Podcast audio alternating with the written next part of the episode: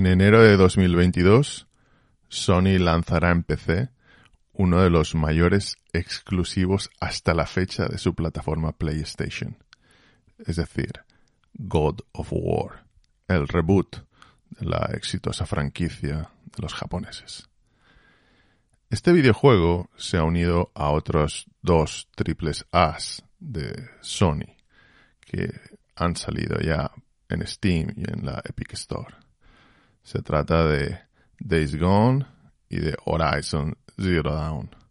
Horizon Zero Dawn acabó vendiendo en el primer mes más de 700.000 copias. Probablemente las cifras más mm, plausibles a día de hoy deben andar alrededor de los 1,5, 1,6 millones de unidades, unidades digitales vendidas de Horizon Zero Dawn. Esto puede hacer llevar a simples cálculos de qué puede ingresar Sony cuando empiecen a salir el resto de grandes juegos de sus exitosas franquicias. Los Uncharted, la primera trilogía, y por supuesto el cuarto capítulo de la saga, también el spin-off cuando lo haga Ghost of Tsushima, cuando lo hagan Ground Turismo, cuando ocurra exactamente algo similar con Bloodborne, cuando pase con The Order, etcétera, etcétera, etcétera. Shadow of the Colossus también. Ratchet and Clank. Todos los grandes éxitos de una generación que ya ha terminado. La de PlayStation 4 o incluso títulos anteriores. Uno puede pensar que para Sony esto es dinero que está en el árbol y que simplemente hay que cogerlo. Es decir, son videojuegos que han costado muchísimos millones de desarrollo, pero están acabados. Y un porta PC, dentro del gran esquema de las cosas, es un coste minúsculo minúsculo teniendo en cuenta las ventas potenciales, incluso saliendo a, un precio medio. ¿Qué va a ocurrir cuando cada uno de estos, de estos juegos venda una media de 2, 3 millones? Cuando encima la imagen de marca de Sony mejore por juegos de culto como Bloodborne, todos los amantes de la saga Dark Souls en PC que nunca han podido disfrutar de este videojuego. Pero la pregunta es, ¿por qué no se ha hecho antes? ¿Y por qué se hace justo ahora? ¿Por qué si uno de, de los grandes pilares, uno de los éxitos de PlayStation 4 es que tenía juegos exclusivos? Es evidente que uno puede vender en más plataformas, pero la exclusividad tiene un sentido. Netflix podría vender los derechos de algunas de sus series a HBO, podría hacerlo con Disney Plus. ¿Por qué no lo hace? Sony sabía perfectamente eso.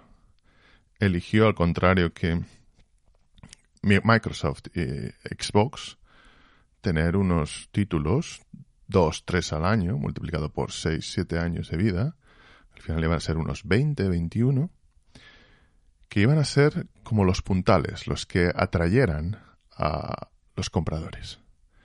Hay que invertir en exclusivos para que la gente adquiera tu plataforma. Si adquiere tu plataforma, te llevarás no solo las ventas de los juegos que tú mismo produzcas, sino la comisión del resto de juegos vendidos en, en esa consola. Por ejemplo, los FIFA, los Call of Duty, etcétera, etcétera. Incluso los skins de Fortnite, la comisión por ellos. Entonces, ¿por qué? ¿Por qué ese viraje? Ese viraje probablemente se basa en dos cuestiones. La primera de ellas que Sony está introduciendo el pie en el agua en el final de las consolas. Para introducir este pie, tiene que mostrar a clientes que no tienen su plataforma, sus consolas, los productos que ha sacado al mercado hasta ahora. las grandes sagas que han disfrutado millones de personas, los superventas, ese tipo de videojuego que ha generado más dinero que una película, que un gran éxito de, de Hollywood. Que los grandes jugadores, los grandes compradores, aquellos que acumulan juegos y juegos que nunca terminarán en Steam, esas bibliotecas que parecen un museo del horror, del trastorno de Diógenes, acumulen un videojuego más o muchos videojuegos más, incluso que sean empezados o incluso que sean acabados. Que haya muchas personas que puedan disfrutar de Bloodborne, de la saga God of War, Uncharted, etcétera, etcétera, etcétera, etcétera, etcétera. Es más, incluso de las adaptaciones de Shadow of the Colossus, Ico y el resto de sagas legendarias de PlayStation 1, PlayStation 2, PlayStation 3, etcétera, etcétera.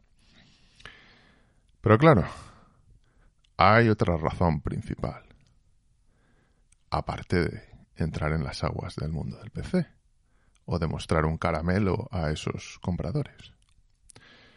Y esa razón, que es la principal, es que si tú apuestas por el final de las consolas, lo importante ya no es el hardware.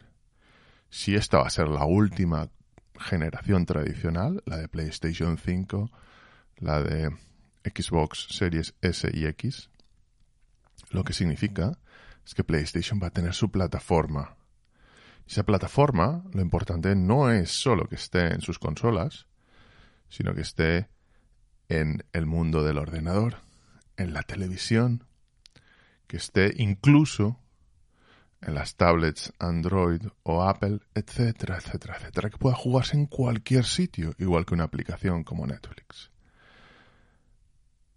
Que tanta gente quiera jugar a esos juegos, a ese catálogo exclusivo, pero exclusivo no de la, no de la plataforma física, del hardware, sino de la plataforma digital. Si la exclusividad depende solo de la aplicación, esa aplicación tiene que estar en todos los sitios. De ahí que, por ejemplo, la misma Apple haya abierto Apple TV o Apple Music y no sean exclusivos de sus dispositivos iOS si lo importante es el contenido y si lo importante es la app, la consola pierde cualquier sentido. Entonces, la pregunta, en el fondo, es, ahora que van a acabar, bueno, ahora, dentro de unos años, cuando termine esta generación y acaben las consolas tal como las entendemos ahora, ¿quién será el último que se mantenga en este negocio de vender hardware físico. ¿Será Nintendo? Porque continuará vendiendo a los niños en los regalos. A veces hay que, hay que poder regalar algo tangible, no un código. Hay que en una comunión o en un cumpleaños poder regalar un cartucho. E incluso Nintendo tiene una ventaja, y es que gana dinero con sus consolas, y gana bastante dinero. Incluso Nintendo es copropietaria de la franquicia que más dinero genera en el mundo del contenido y que no es Star Wars, no es el mundo Marvel, es Pokémon. Entonces, ¿va a ser Nintendo la última que a la que le podamos comprar algo físico para coleccionar, aunque incluso el contenido necesite parches de 100 gigabytes en el futuro? Probablemente sí. Hasta entonces, seguimos en mi otro podcast Spurna y en Twitter.